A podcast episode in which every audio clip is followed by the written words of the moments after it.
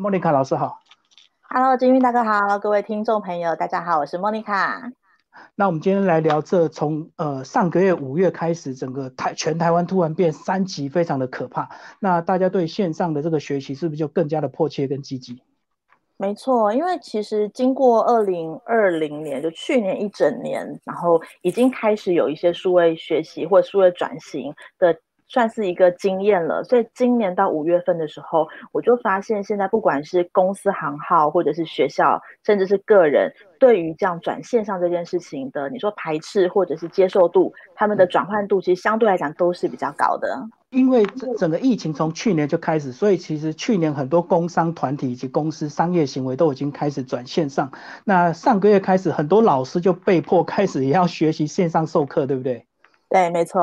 那跟我们讲一下关于这方面有没有什么特别要注意的？老师本来在教室上这个黑板上前面上课非常的自然，可是透过这个网络视讯，然后透过这个镜头要跟很多学生。其实我我我把它分为所谓的老师们的线上授课一点零，然后跟今年的二点零。哈，去年一点零很多的老师他们的做法就是采取比较土法炼钢式，就是说我用电脑的荧幕就可能是。电脑的笔电内建的这个视讯镜头，然后就对着黑板。那老师是站在黑板前面，可能一样，就是像以前我们在补习班上课嘛，会有板哥帮老师做记录。他在黑板前面一样啊，写板书，然后来做课程的教导。那今年我就发现许多的老师已经进化到二点零了，因为其实如果是用我们刚刚前面讲一点零的这样的方法。第一件事情是，老师的肺活量其实必须非常大，因为他一样在空荡荡的教室里面，对着稍比较远一点的呃机器，然后来做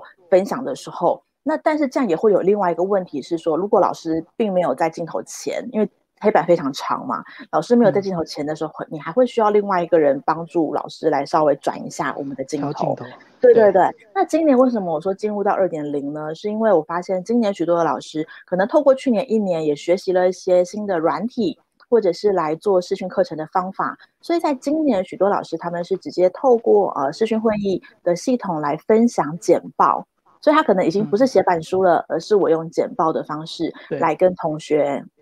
来做分享，那甚至像我弟弟，他在高中当数学老师，那数学老师比较难用简报来教学生，他一定还是得涂涂写写，所以他就拿另外搭配了平板。然后把平板的画面投到视讯会议系统上面，然后就可以直接手写，让同学来看这些算术的公式啊，或者是跟同学做互动。所以今年我觉得对于老师们来讲，哦，教育界来讲，它算是线上教学的二点零然后。从一开始的土法炼钢的摸索，然后到现在开始有不同的软体，甚至是硬体的设备的提升。然后，当然，对于学员来、学生来讲的教学品质也会跟着提高。可是现在软硬体其实都不是太困难，可是困难点就是在于平常你在上课是有互动的，可是你透过视讯的话，它的互动比不是那么及时，所以老师就要学习这一块。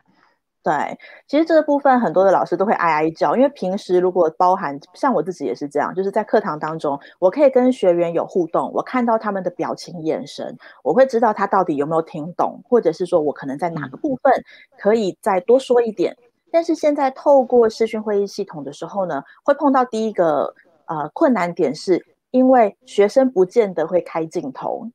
所以我并不知道你是挂在线上。还是你有专心的在听我讲课，好，所以这是第一个困难点。那第二个困难点是，因为当即便学生开了镜头好了，他可能也会去做别的事情，是，所以老师确实会比较难去观察到每一个同学的状况。那再来第二个困难点是说，因为在课堂当中，我们可以有很强烈的互动性，你看到谁在打瞌睡，你可以直接 cue 他说：“哎，那个对，基明同学，你那你这题你讲一下。”可是，在线上的时候，这件事情它就会变得比较比较困难一些，所以也有蛮多的老师，他们会把互动的桥段设计成像选择题的抢答，或者是说让同学来做回应。那甚至会有一些是搭配我们以往在可能聊天室的直播里面会看到的哦，比如说丢礼物，然后刷一波六六六，刷火箭啊，用这样的一个手法来跟同学讲，哎，你听懂的，帮我。按六六六，你觉得不太懂的啊，你就回应我。那也有些老师会搭配一些类似是呃即时互动的小软体，让同学来做抢答。抢答了以后可以直接把同学的回应投出来。所以其实，在今年，许多的老师都会用这种我把它称之为是多元教学手法，然后在这种虚拟教室里面，或者是透过视讯会议系统，所以你可能同时用电脑来做视讯会议，但是你又用手机来跟同学做互动。那同学们在家里上课也是这样，他可能是用电脑看。但是会开另外一个视窗，然后进到另外一个软体来做回应，也许用 Line 或者是用其他的，对，所以其实我觉得这段期间老师很忙，然后学生也会很忙。那莫妮卡老师也讲一下你个人现在的一个现况，你现在的直播教室也开始透过所谓的视讯访问嘛，就已经不是像之前人到你的这个工作室了。嗯，对，您您讲的是我的直播节目，对不对？对啊，我的这个多维度讲堂，因为从五月中开始，那我们就全部转往线上。那其实，在线上跟讲者做访谈，它有好处有坏处。因为好处是没有地点的问题，所以我可以采访中南部甚至是国外的受访者。可是坏处就是呢，我必须得考量到受访者他家里那边有没有相对应合适的器材设备，或者是。啊，这个灯光之类的，因为如果说今天我们的受访者家里比较乱，他可能就觉得说，哎，这样不是很适合，或者是他的啊镜头设备是比较简陋的，那可能做出来的画质就会稍微差一些些。嗯嗯，对，没错，或是一些环境音干扰，对不对？对对对，直播到现在有没有一些不一样的感觉啊？就是你觉得在线上透过视讯这样的一个呃节目访谈，以及透过这个两个人坐在一起的这样访问，有没有不同的难度？难度会有一些些，除了技术以外，然后再来就是因为跟讲者毕竟不是透过，不是在同一个空间做互动，所以有时候也会有一点点小尴尬的状况。搭到话或抢到话这样子，对对对，可是以后这个就是变常态，对不对？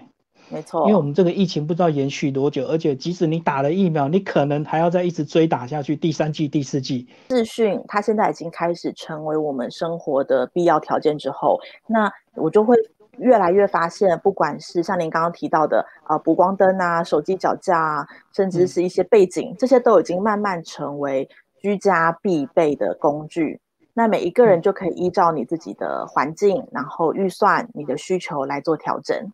嗯，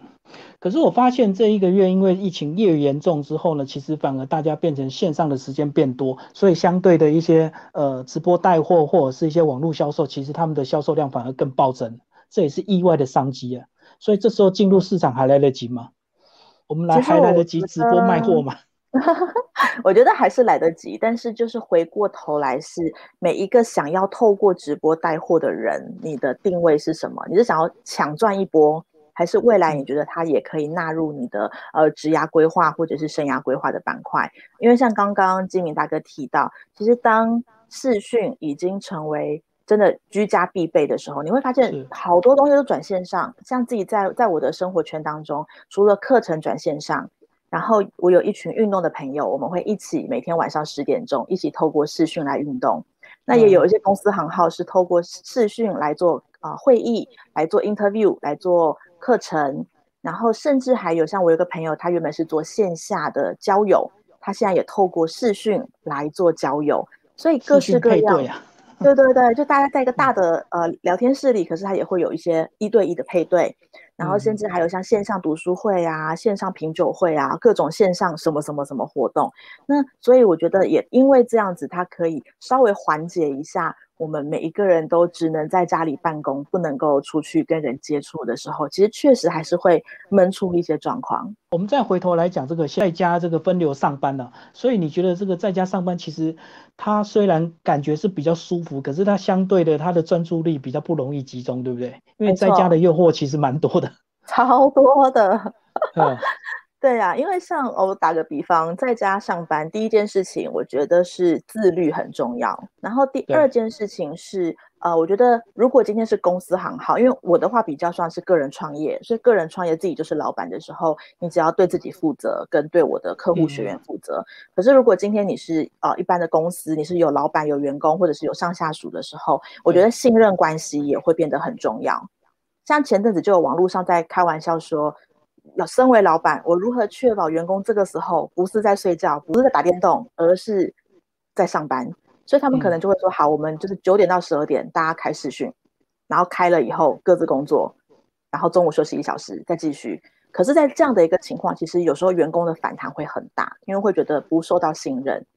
那老板其实也很累，意外的画面，对不对？对对对，尤其像小孩突然从后面跑过去啊，或者是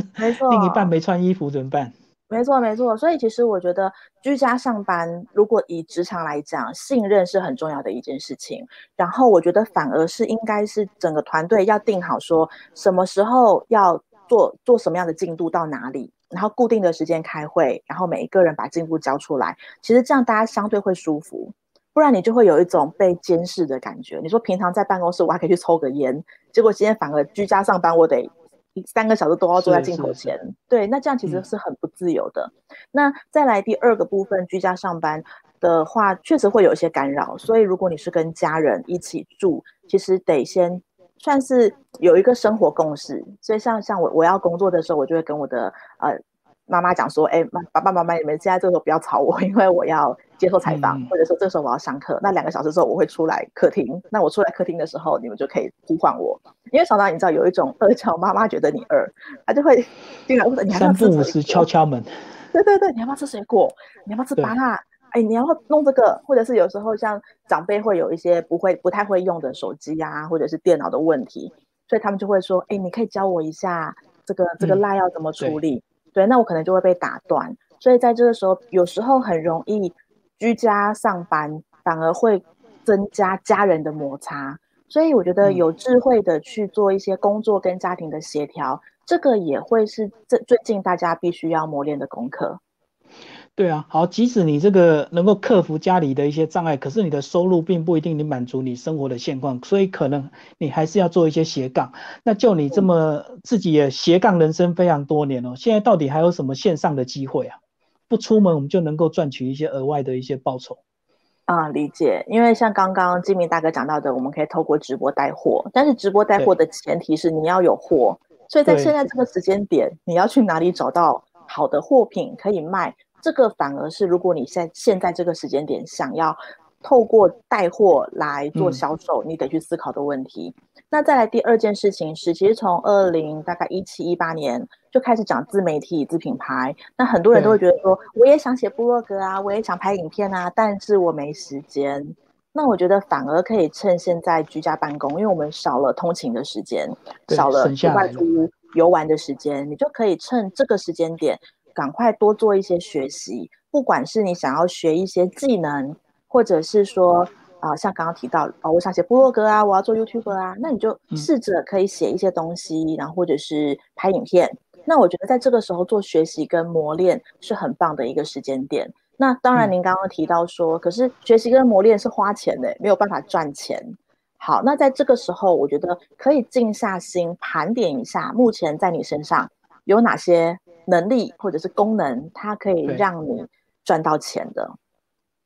好，那那像比如拿我当例子好了，可能我的课程被取消或者是延后，那我就要去思索，我能不能够把我的课程转线上？对，线上影片。对对对，变成线上的课程或者是线上的影片，那也许它会是一个变现的方式。那一些知识工作者，不管是讲师也好，或者是知识型的，你如果是靠你的知识跟服务。那你就去思索，我如果是透过呃现就是像直播或者是录播的方式，我能不能够一样转到线上来提供服务或提供资讯？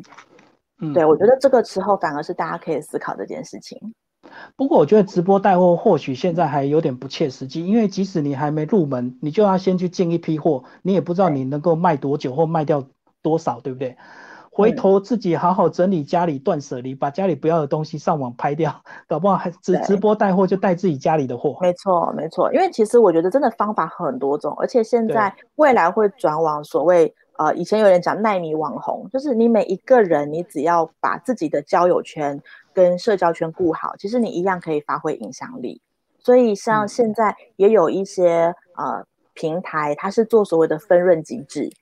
它就是我有商品，你觉得不错，那你可以直接做分享。那做分享的话，你可以用团妈的方式，就我自己团购，可能我的社区、我的好朋友，或者是我直接在脸书上做分享之后，然后厂商那边收单出货，然后做分润。其实这个也是一个你可以透过所谓直播带货或者是自媒体带货的一个模式。那这样也许这边是零成本的。对对，这样其实会比较符合呃，我们不想要先压货的问题。因为其实呃，像我自己有接触到的一些单位，他们就是说，如果你是用分润的方式，那你你不会有囤货的压力，或者是你要做寄送啊的问题。那你的分润，假设我现在随便讲哦，假设是十趴好了。可是如果你是你你你你先叫了一批货。然后你想办法卖掉，那这个利润我可能可以给你比比较高，给你二十趴，那就会变成是想要做这件事情的人，你自己来判断，以你现在的能力，你是要自己接单出货，还是我是啊做这样的一个分享，由厂商端来出货，然后来接单。那其实我觉得各种各式各样的方式啦，我们都可以去评估跟尝试。现在虽然大家都很辛苦，可是如果你总只要你呃愿意积极的话，其实还是可以找到很多这个新的商机，对不对？嗯，我觉得在这一两年，当然很多的商机都是转往线上啦，做电商、做销售，然后但是还有一块商机，我最近看到其实叫做做陪伴。因为居家办公实在是你知道太苦闷了，太闷了。嗯，对对对，所以像最近有很多的 App 突然又兴起了，比如说唱歌的啊，或者是聊天的，它不是直播，而是说它就是比如全民 K 歌这种，你可以跟朋友一起啊唱歌，或者是做一些互动游戏。那其实像这一块，我觉得也是另外一个商机。要不要聊一下抖音啊？你有在做抖音创作吗？抖音啊，我觉得抖音创作其实蛮挑战的。我自己没有做，但我蛮爱看的，因为就划着划着，时间过很快。它其实是一个最低成本的娱乐，因为你只要有网络，你就可以去观赏。而且天马行空，会乱看到一些奇奇怪怪的影片，对，超乎你的想象。没错，但有时候我我自己看是一方面寻找灵感，然后二方面就是看一下目前市场上大家喜欢什么。那也许这些可能在我。在直播的啊节目企划规划当中，它其实也都会是一些养分。要不要聊一下你最近做的一些节目的一些心得啊？你最近也是有一直持续在更新嘛？你的多维度讲堂。对，其实我现在的节目今年做了一个突破啊，就是今年开始有厂商的置入，然后跟就是品牌品牌赞助这件事情。那我自己对于置入跟品牌这样的一个坚持是说没有。真实体验过，或者是这个东西我没有先呃，就是确认过它的品质，我比较不愿，比较不会去做推荐。我觉得这个是虽然感觉会因为这样会挡掉一些厂商，但是确实我觉得我要对我的读者负责。那再来都先试用啊？对啊，我我还是很有那个很有道德道德，对对对，因为如果这个东西不好，嗯，我真的很难在节目上跟他说这个很好，你们可以。体验，我觉得这是一个良心会过不去。对，那我觉得我也蛮感恩，就是近期来找我的厂商都是品质很好的，然后呢，也很愿意呃让消费者来做体验，或者是像我最近跟远流合作，那他们都会每一集会赞助一些很棒的书籍。那确实，现在这个时间点，多学习、多阅读，我觉得会比我们一直在看一些政论节目啊，然后让人家会觉得有些心烦意乱。所以这个部分，我觉得也可以分享给大家。嗯，因为疫情再久，它还是会过去，我们总有一天还是会回到本来的生活。那时候，你就是到底你有多少本事，可以再出去闯这样子。对，因为呃，像现在大家全部真的是全台湾、全世界都在做数位转型了，所以这个时候如果你没有转型，那当疫情过后，也许会回到原来的生活，可是也很有可能未来的这些视讯远端，它依旧会成为我们的常态。那这个时候你不学习，你要等到什么时候再来做？然后再来第二个部分，刚刚金明大哥讲到一个关于收入，我觉得很现实啦，就是鸡蛋真的不要放在同一个篮子里。啊，不管你是要透过啊理财的方式为自己增加收入，或者是你开创啊斜杠自己的事业第二春，然后或者是你做任何的投资啊，脑袋也好，或者是啊这个知识也好，其实试着让你的收入是比较多元的。那在这个时候受到影响，比较不会好像一就是一边没有就整个没有这样子。今天非常谢谢莫妮卡老师接受我们线上的访问，好，谢谢。好哟，谢谢金明大哥。